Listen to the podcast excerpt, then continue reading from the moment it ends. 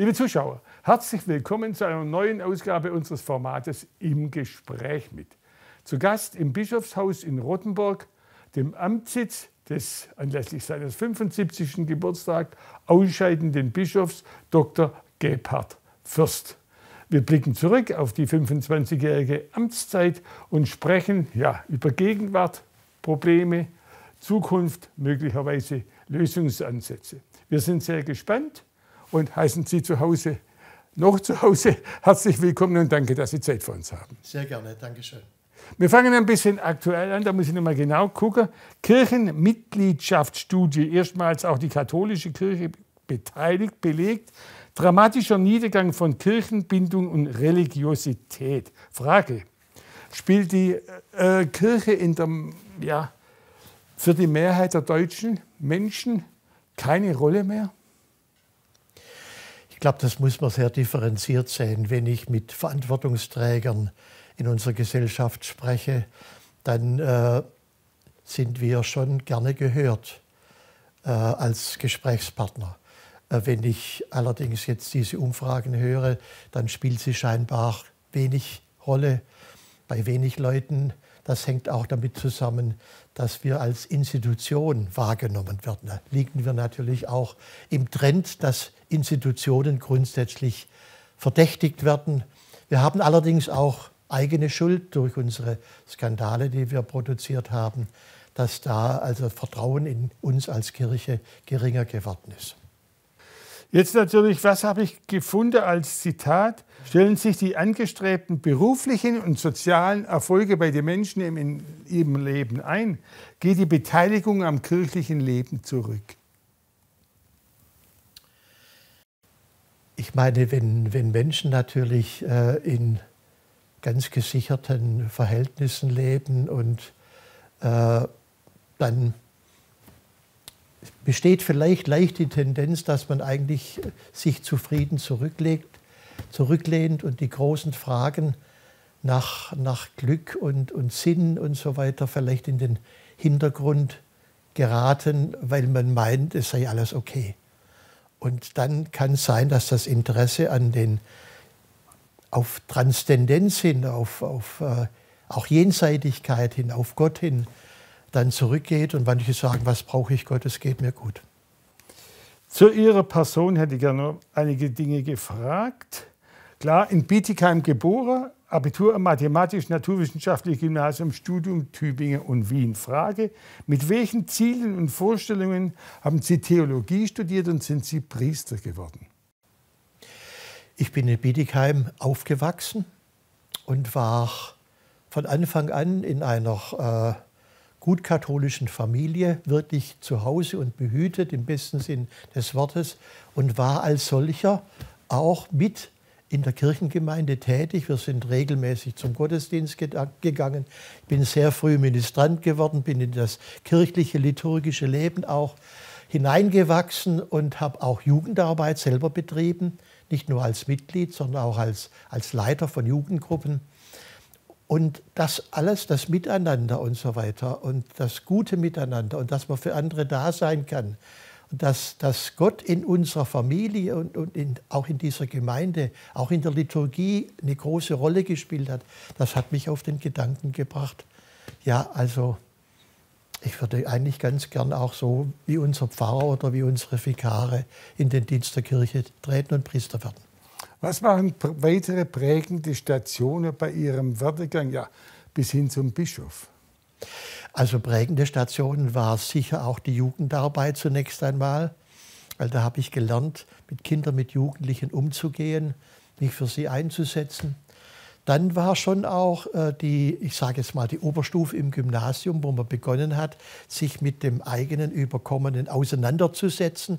Das war für mich eine prägende Zeit und da weiß ich noch, dass mich ja also die Religionskritik, die wir auch im Religionsunterricht gehört haben, natürlich sehr beeindruckt hat und ich war dann von dieser Seite her auch sehr motiviert, Theologie zu studieren, der Sache auf den Grund zu gehen. Studium war sehr äh, in Tübingen. Sie kennen Tübingen, die, die, die Qualität unserer Fakultät, auch mit ihren Konflikten, aber mit ihrer großen theologischen Kompetenz, hat mich sehr geprägt, dieses Studium in Tübingen.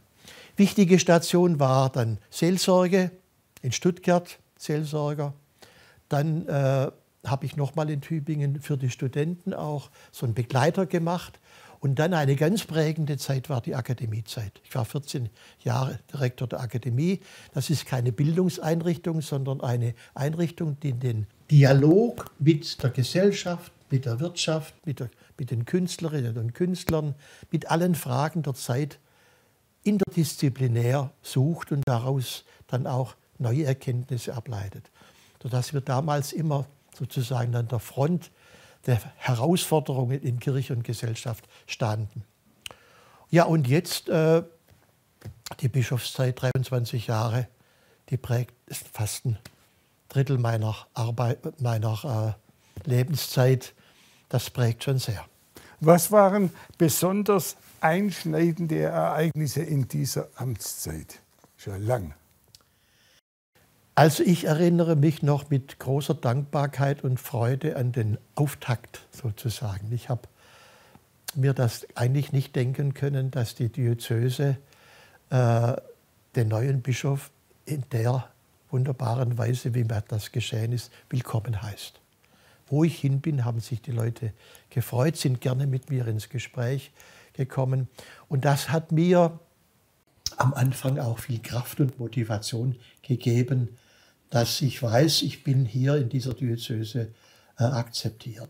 Dann sehr schnell kam dann die äh, aus den Vereinigten Staaten herüber, dass katholische Kirche in Missbrauchsskandale verwickelt ist. Das hat mich von den ersten Tagen meiner Amtszeit sehr begleitet und betroffen. Und ich habe Gott sei Dank die Idee gehabt und das dann auch realisiert, dass wir mit dieser äh, mit dieser furchtbaren Situation hilfreich und zügig und transparent umgehen. Ich habe eine unabhängige Kommission gegründet, schon vor, 23, vor 22 Jahren. Und dann das nächste große Herausforderung war in dieser Zeit, war große Arbeitslosigkeit, Kirchensteuerzahlen gingen stark zurück und da mussten wir Millionenbeträge einsparen. Und da habe ich auch das, was wir in der Diözese unser Rottenburger Modell kennengelernt äh, und schätzen gelernt, weil bei uns in der Diözese hat der Diözesanrat ein großes Mitspracherecht in der Aufstellung des Haushalts.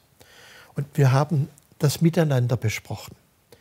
Und die, die gravierenden Einschnitte, die wir hatten in, in Kirchensteuereinnahmen, das hat sich natürlich ausgewirkt auf die Ausgabenseite.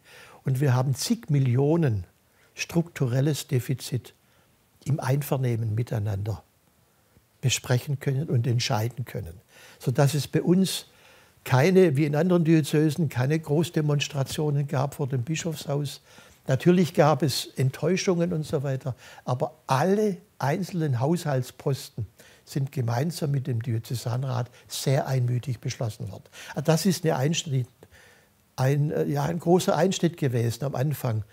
Das hat aber dann die nächsten 10, 15 Jahre uns auch sehr beruhigt in dieser Frage Personal, Einrichtungen, die wir hatten und weiter haben und natürlich auch in den Kirchengemeinden. Menschlich gefragt, im Nachhinein ist man ja immer gescheiter. Was würden Sie heute im Nachhinein an irgendeiner Stelle anders machen?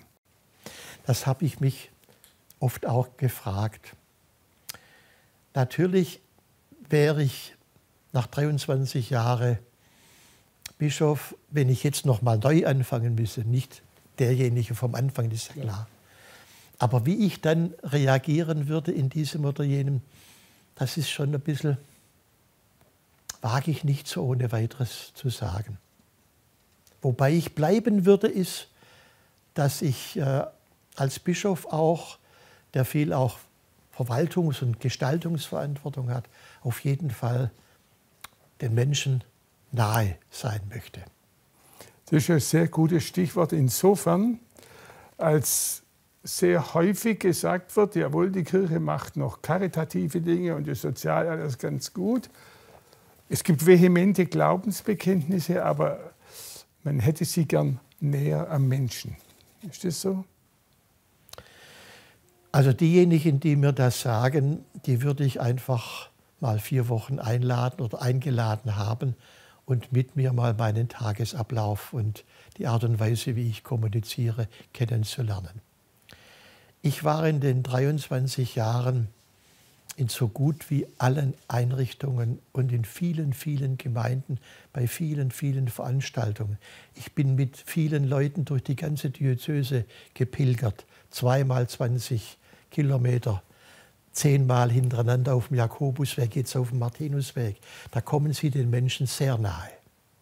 Da kommen manche Menschen, wenn man halt miteinander so läuft, kurz her und sagen, ich möchte jetzt nicht viel sagen, aber Herr Bischof, morgen komme ich ins Krankenhaus, beten Sie für mich. Mhm. Und dann gehen die weiter. Mhm. In Gesprächen so, bei Diskussionen kommen diese Dimensionen des Menschseins nicht so aus. Also ich möchte für mich beanspruchen, dass ich den Menschen schon, wo es immer geht, nahe gewesen bin und auf andere Weise auch in meiner Zukunft gerne ihnen nahe bin. Bleiben wir noch ein bisschen bei der Gegenwart, natürlich mit Blick auf die Zukunft. Was sind drängende Reformen, die die Kirche anpacken muss? Einerseits natürlich, um die Kirchenaustritte in den Griff zu kriegen und andererseits ja vielleicht auch auf der Höhe der Zeit zu sein. Ist das Zölibat noch zeitgemäß? Wissen Sie, die Frage, was ist zeitgemäß oder nicht, ist nicht nur, sage ich mal, von Mehrheitsmeinungen wirklich abhängig. Äh, ich würde mal sagen, ist die Ehelosigkeit der Priester vor dem Evangelium zu verantworten oder vielleicht liegt es sogar in der Tendenz des Evangeliums, wenn Christus sagt, äh, also wer mir jetzt ganz intensiv nachfolgen will, der lasse alles zurück und setze sich ganz für die Menschen und für das Reich Gottes ein.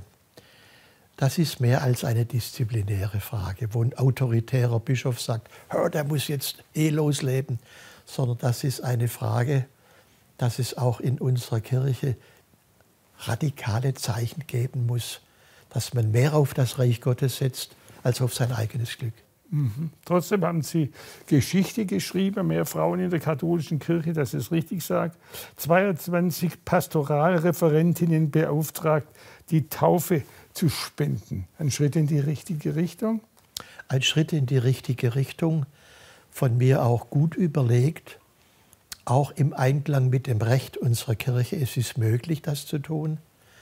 Nach klugem Ermessen kann der Bischof auch Laien mit der Taufe beauftragen. Das habe ich gemacht nach klugem Ermessen. Ich habe auch nicht alle annehmen können, die das gewollt haben, aber wir haben sie äh, haben gesucht, wer ist hier begabt und wer kann in seiner Gemeinde das am besten tun. Dann eine Frage, die ja die Kirche eigentlich richtig beantworten können müsste. Ich habe ein Zitat gefunden.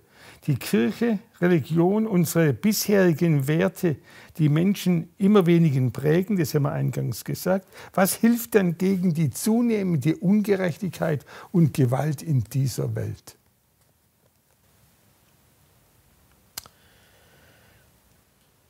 Wir müssen als Kirche auf die Menschen zugehen und ihre auch zum Beispiel aus der Pandemie herausgewachsenen Aggressivitäten und Turbulenzen, in denen Menschen sind. Wir sind nicht mehr die Gesellschaft, die wir vorher waren. Und das zeigt mir so eine Pandemie, die das gesellschaftliche Miteinander so durcheinanderwirbelt, hat schlechte Folgen. Die Menschen entsolidarisieren sich, sie sind nur noch eigene, äh, für ihr eigenes Glück, meinen sie, alles durchsetzen zu müssen. Und da müssen wir ihnen auf eine Weise begegnen, dass wir ihre Einsamkeiten überwinden, zum Beispiel indem wir Räume schaffen der Begegnung, wo sie ein gutes Miteinander lernen. Oder auch in der Frage der Liturgie, also dessen, was wir Gottesbe gefeierte Gottesbeziehungen nennen, müssen wir das Leben so feiern, die Gottesbeziehung so feiern, dass die Menschen daran getröstet werden. Das Christentum ist die größte Friedensbewegung, die es gibt. Ich bin gekommen, Frieden zu stiften. selig die Frieden stiften. Selbst in der, in der Verhaftung Jesu hat er seine Jünger noch aufgerufen, jetzt nicht zurückzuschlagen, sondern friedfertig zu sein. Und das hat unsere Welt nötiger denn je. Und wenn wir Räume schaffen, wo man friedlich, ohne jetzt harmonistisch oder romantisch zu klingen, wo man friedlich miteinander umgeht, ich glaube, das wirkt sich auf die Gesellschaft aus. Und wenn Menschen jetzt außerhalb der Kirche erkennen, dass hier eine Gemeinschaft mit unterwegs ist, die dem Gemeinwohl in diesem Sinne dient, vielleicht wird dann die Glaubwürdigkeit wieder ein bisschen größer. Zum Schluss, wir haben persönlich begonnen, wir enden persönlich. Der Ruhestand steht an, ist für Sie ein großer Einschnitt. Was steht ganz oben auf der Wunschliste neben Gesundheit und sonstigem? Also ich möchte natürlich in meinem Ruhestand gesund bleiben und auch noch so äh, agil sein, dass ich nicht jetzt in einem äh, einsamen Gehäuse ende, sondern dass ich noch in Beziehung zu den Menschen leben kann. Ich habe mir auch schon einiges vorgenommen. Ich werde zum Beispiel äh, in dem Quartier in Stuttgart, das von unserem Siedlungswerk gebaut ist und wo es auch Quartierseelsorger gibt, so vielleicht ein Tag in der Woche dort auch Quartierseelsorger sein, um die unterschiedlichen Leute, die da zusammen sind, auch ja, miteinander zusammenzubringen und ihnen zur Verfügung stehen als Gesprächspartner. Herr Bischof, vielen Dank und alles Gute für Ihren sicher nicht ruhigen Ruhestand. Ich danke Ihnen sehr auch für Ihre Fragen. Vielen Dank.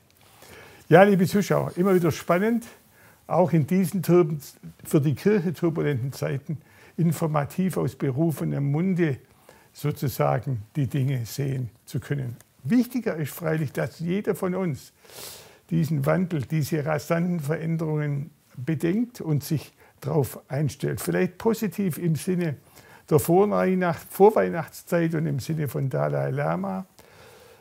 Breite der Veränderung deine Arme aus, verliere aber deine Werte nicht dabei. Ich danke für Ihre Aufmerksamkeit und auf Wiedersehen. Bis bald.